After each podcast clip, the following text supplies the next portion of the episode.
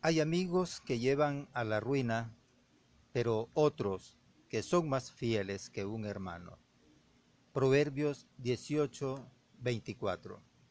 Sean bienvenidos hermanos al podcast del programa Cristo Rey, dirigido por el Ministerio Católico Misionero de Cristo. Hoy vamos a ver el tema ¿Podemos ser amigos de Dios?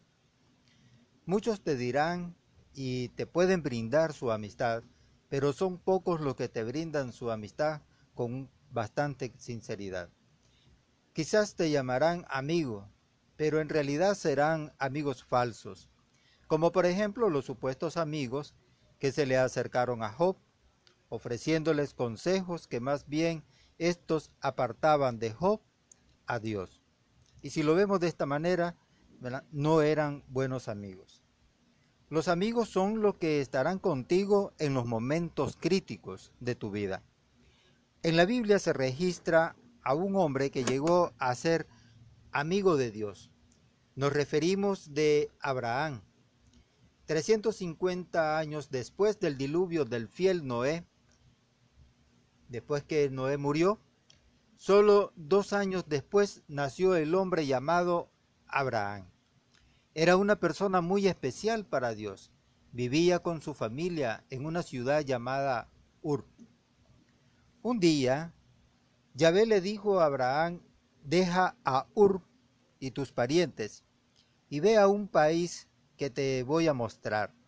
¿Obedeció a, a Dios Abraham? Claro, claro que sí.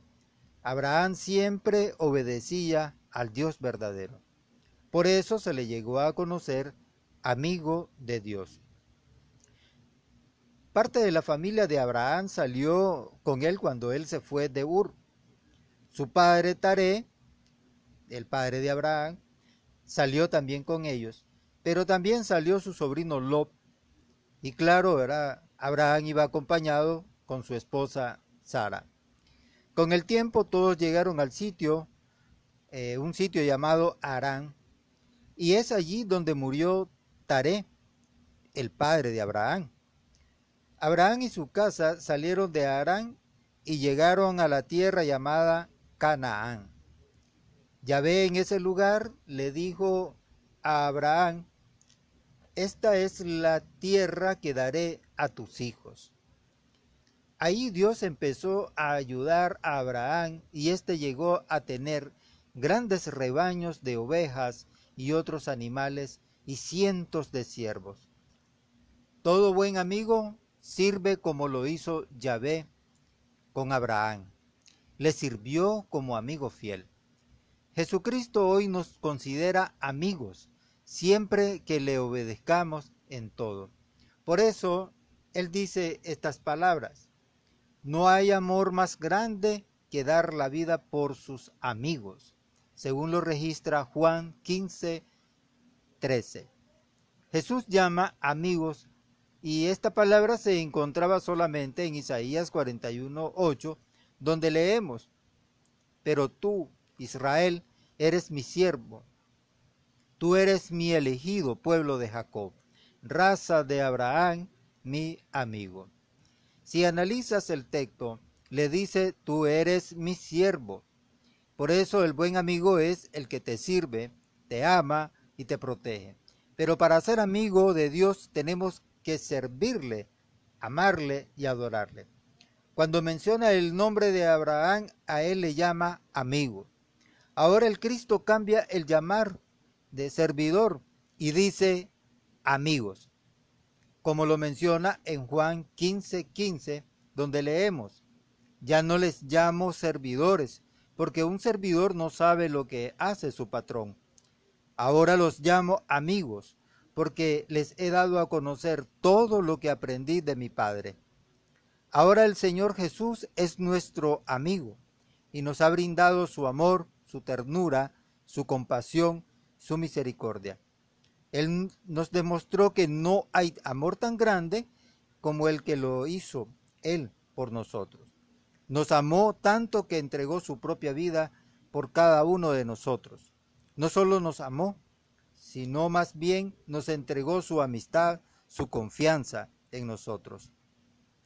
Bueno, pero ahora a nosotros nos corresponde eh, corresponder a esa amistad, a ese amor tan grande que Cristo nos entregó. En Proverbios 17, 17 leemos, en todo tiempo, ama el amigo para ayudar en la adversidad, nació el hermano.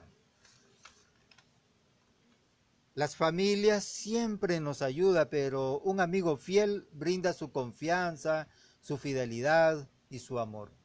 Por eso el proverbista nos dice, en todo tiempo ama el amigo. El valor de la amistad es más valiosa que el mismo oro. No hay riqueza ni mayor ni pequeña como el valor de la amistad. Por ejemplo, en mi país, eh, Nicaragua, nosotros los nicaragüenses decimos que vale más un amigo que el dinero. La amistad es quizás la forma más perfecta del amor, a diferencia de las relaciones de la familia con los amigos. El vínculo se elige, no se hereda. A diferencia del amor de pareja, en la amistad no hay compromisos ni pactos. Además, toda forma de amor exige que haya amistad, pero la amistad no exige que estén involucrados otra forma de amar. La amistad supone una aceptación mutua en eh, un amigo de verdad. No quiere cambiarte, ni está en función de criticarte o cuestionar tu vida. Sabe que tienes defectos, pero no le interesa a tu amigo señalártelos. Y si lo hace, seguramente es con la intención de que sufras menos y no de que te conviertas en otra persona. Un amigo de verdad está abierto a la, a la comprensión. Si le hablas acerca de tus problemas, él intentará entender tu posición y no remarcar tus errores. Un amigo de verdad sabe que no es tu madre, ni tu confesor, ni tu psicólogo. Por eso, en lugar de, de sermonearte o darte una cátedra del buen vivir, comparte los momentos difíciles contigo de manera espontánea y sencilla. Si sabe que estás frito, entonces te invita a comer un helado o a dar una vuelta por el parque.